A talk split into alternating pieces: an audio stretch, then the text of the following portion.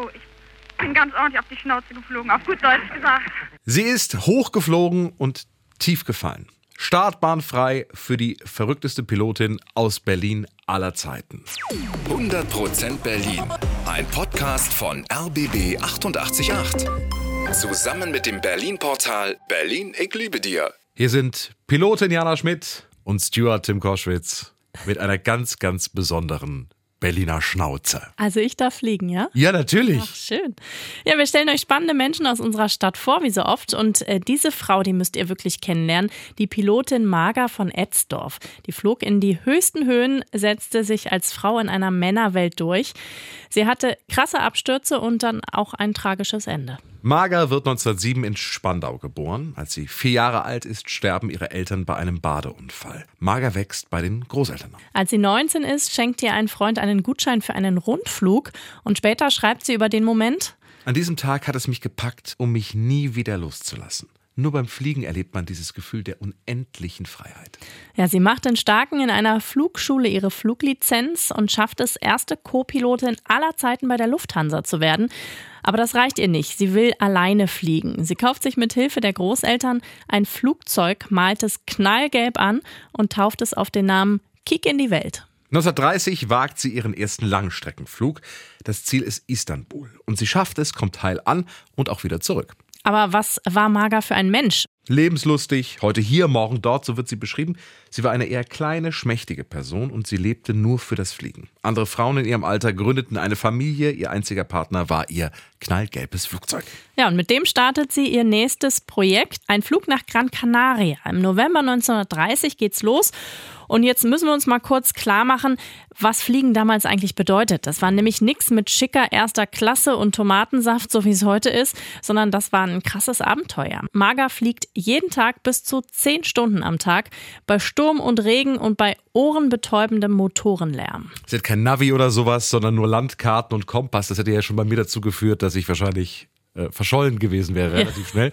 Sie orientiert sich an Flüssen und Bahnlinien. Ihr Flugzeug hat auch keinen Funk. Sie kann niemanden zur Hilfe holen. Aber sie schafft es trotzdem, kommt in Las Palmas auf Gran Canaria an. Der Rückflug aber, der wird dann zum Desaster, denn ein Start in Sizilien geht schief. Ihr Flugzeug rutscht über eine nasse Wiese in eine Mauer.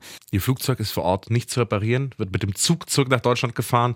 Sie hat es nicht nach Hause geschafft. Ihr erster Rückschlag. Aber sie hat schon wieder ein Ziel, und zwar Tokio. Knapp 10.000 Kilometer weit ist die Strecke.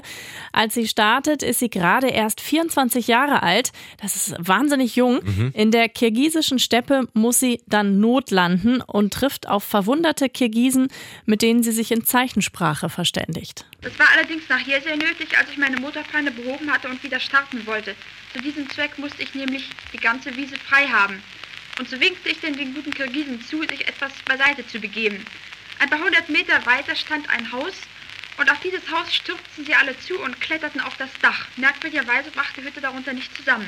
Und während die Kirgisen auf der Hütte sitzen, will sie ihren Motor wieder starten. Das ist bei meinem Flugzeug besonders unangenehm, weil man da eigentlich gleichzeitig vorne am Propeller drehen muss und hinten im Führersitz den Kontakt einschalten muss. Aber da ich das nicht konnte, musste ich also wie ein geölter Blitz hin und her schießen zwischen dem Führersitz und zwischen dem Propeller.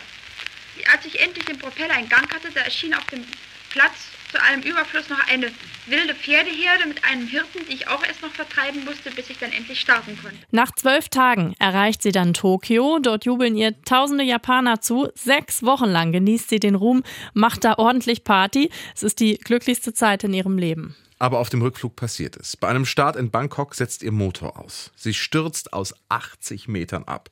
Später spielt sie den Unfall eher herunter. Haben Sie denn da nun eigentlich sich noch was denken können oder ging das alles so schnell?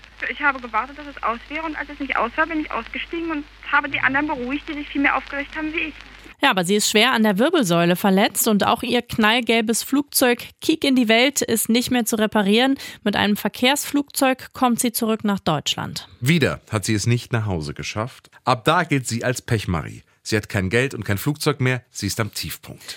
Um wieder an Geld zu kommen, hält sie Vorträge. Ihre genauen Pläne will sie noch nicht verraten. Was haben Sie denn für Pläne für die Zukunft, Frau von Etzdorf?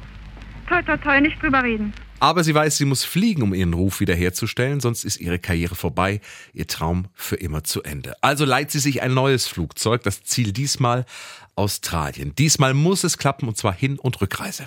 1933 startet sie wieder vom Flugplatz Starken. Schon einen Tag später landet sie in Aleppo in Syrien.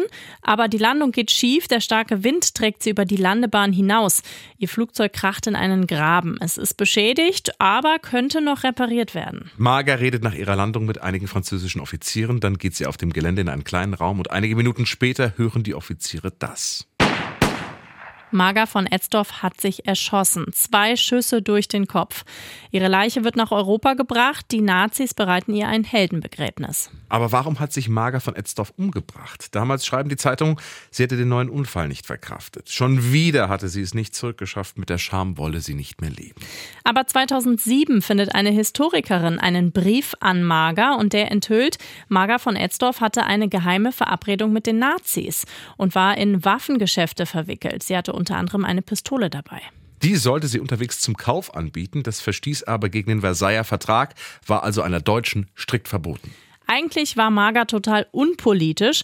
Warum also hat sie sich auf den Deal eingelassen?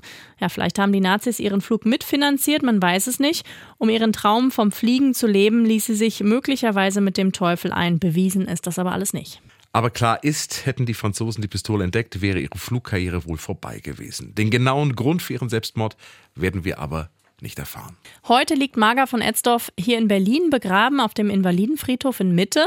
Auf ihrem Grabstein steht, der Flug ist das Leben wert. Das war ihr Motto.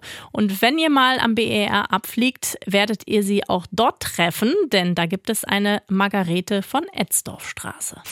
100% Berlin. Ein Podcast von RBB 888. Zusammen mit dem Berlin-Portal Berlin, ich liebe dir.